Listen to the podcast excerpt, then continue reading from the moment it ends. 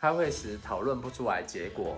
人生常演同样的故事，究竟你的人生停了多久？为何会停？让本次的圣经五四三告诉您。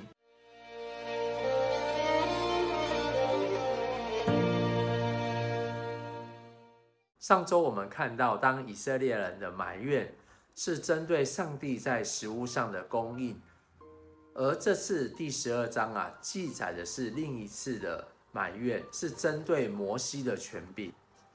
这次较为小规模，是干涉到摩西、亚伦和米利暗三姐弟，但这不是家庭的吵架，而是大祭司和先知向上帝的领袖所发出来的挑战。第一个部分，批评和谦和。上一次没说到，摩西啊，将权力啊也分配给七十个长老。使亚伦和米利暗的权位似乎是降低了，嫉妒的心呢，催使米利暗和亚伦去夺取领袖的地位，但上帝借说话和惩降下惩罚，让全营为了米利暗等了七天。米利暗是摩西的姐姐，对摩西啊有很大的影响，带领女性啊来敬拜上帝。但属灵的事呢，不能论老资格。有时有些在后的反而在前，在前的也会落到后面，全看人与上帝的关系如何而定。所以批评的动机呢，常是出于嫉妒。批评常通常会带来严重的后患，让全营呢等了米利暗等了七天。批评应付批评应该有的态度，摩西有几个地方是我们可以学习。上帝自己说到摩西为人极其谦和，胜过世上的众人。我的仆人摩西不是这样，他是在我全家尽忠的。我要与他面对面说话，乃是明说，不用谜语，而且他必见我的形象。你们回谤我的仆人摩西，为何不惧怕呢？后来米利暗发大麻风，于是摩西哀求耶和华说：“上帝啊，求你医治他。”所以，我们看到摩西是一个谦和的人，他对上帝呢是忠心的仆人，他常常与上帝说话。但是以前呢、啊，他是埃及的王子啊。牧羊四十年后，个性变得谦和，所以新约保罗说道：“爱是恒久忍耐，又有恩慈；爱是不嫉妒，不自夸，不张狂。”所以批评、嫉妒让人的生命停了下来，但是谦和、忠心、敬畏上帝、爱人，人生就可以再一次的动起来。第二个部分，埋怨与信靠。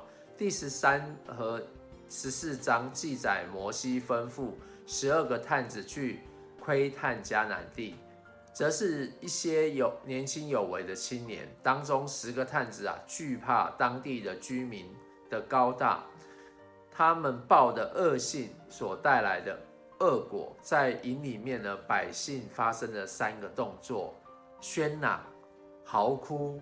发怨言，然后想要另立领袖回到埃及去，而他们的抱怨啊，总共有十次，六次是为水和食物埋怨上帝，两次呢是不顺服领袖，那两次最严重的是拜金牛和探子报恶信，但是有两个人呢，加勒和约书亚，他们凭信心说话。他们另有一个心志，专心的跟从主，所以和那个约书亚原名为何西阿，一开始他是摩西的助手，后来被上帝立为摩西的接班人。何西阿一名是拯救或救呃救恩之意，约书亚的意思则是耶和华是救恩或耶和华拯救。摩西为他改名时啊，大概已经预知上帝要拣选、要使用他，成就上帝的拯救。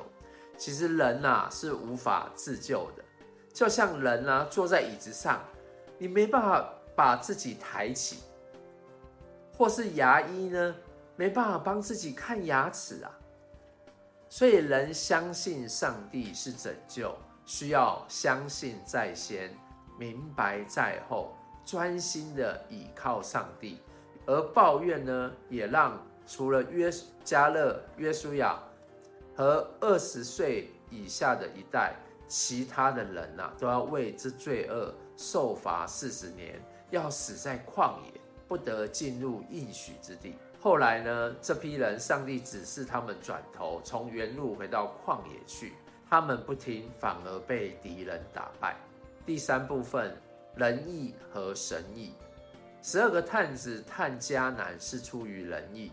生命记一章二十一节，当摩西回顾他们的日子时说：“看哪，耶和华你的上帝已将那地摆在你眼前，你要照耶和华你列祖的上帝所说的上去得那地为业，不要惧怕，也不要惊惶。”你们都就近我来说，我们要先打发人去为我们窥探那地，将我们上去该走何道，必进何城，都回报我们。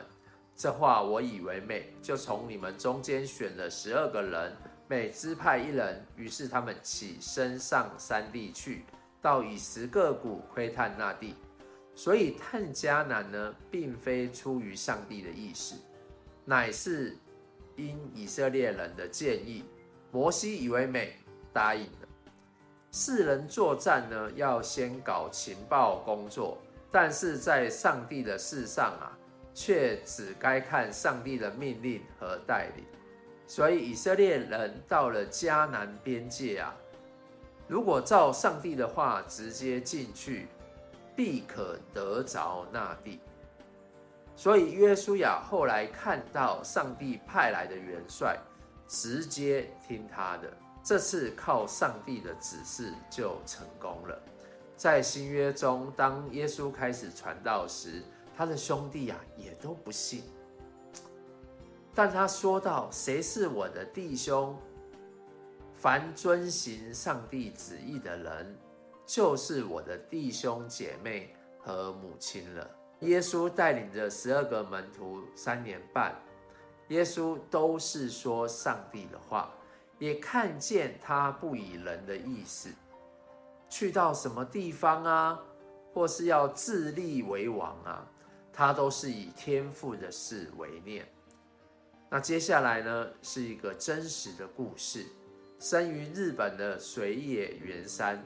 他生于一九四六年的夏天，小学四年级时啊，持续的高烧，哇，侵袭脑部，变成脑性小麻痹，是一个重度的残障者。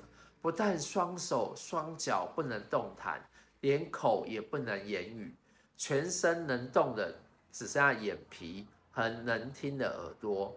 经过三年的时间和复健，好不容易说出一句话。却是，我想死。之后再没有说任何一词。他一人受苦，全家大小也都笼罩在黑暗里，避不出面。因为在日本啊，这是一件丢脸的事，是被咒诅的。直到生病后第五年，有一个当地的传道牧师。宫尾龙邦将基督的福音啊传进水野家，而宫尾龙邦牧师自己也是小儿麻痹的患者，他为他黑暗的世界射入了一道曙光。水野山紧抓的这天来的牧师开始改变了他和全家人的生命。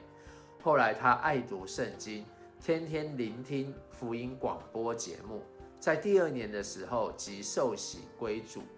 爸爸妈妈有一次读圣经，读到约翰福音九章一到三节，耶稣过去的时候，看见一个人生来是瞎眼的。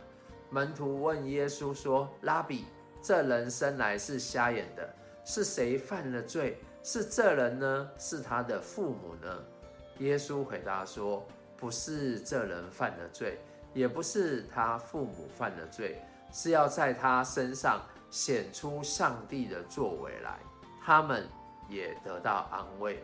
父母后来也受洗成为基督徒。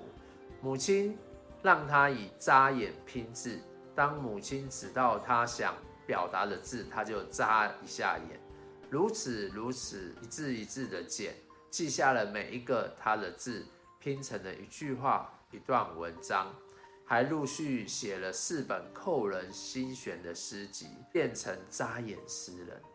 他的故事帮助许多人，而这位带水野源山也是小儿麻痹的老牧师，他愿意付上所有的代价，让水野源三与主相遇的时候，一切就变得不一样了，因为。他活得比谁都有盼望，并且后来都是带着笑容的。所以这样看起来，米利暗的批评让人等了七天，百姓的怨言让人等了四十年。是不是你的人生也如此这样停了下来？我们是不是可以像约书亚和迦勒，或是水野源三？相信上帝，并进入丰盛之地。我来为你祝福，亲爱的天父爸爸，谢谢你把家人与同事朋友放在我的身边，也请你帮助我与人谈话时，不要落入不好负面的言语，不要对人批评与抱怨，要对人说上帝的话，要说积极正面的话语。对上帝说人的话，把问题用祷告来告诉上帝，试着以谦和待人与信靠上帝。我相信定会让我的人生开始动起来。祷告是奉上帝的儿子耶稣基督的名求，阿门。也希望今天的节目对你有帮助，帮我按赞、订阅、分享出去。我们下周见了，拜拜。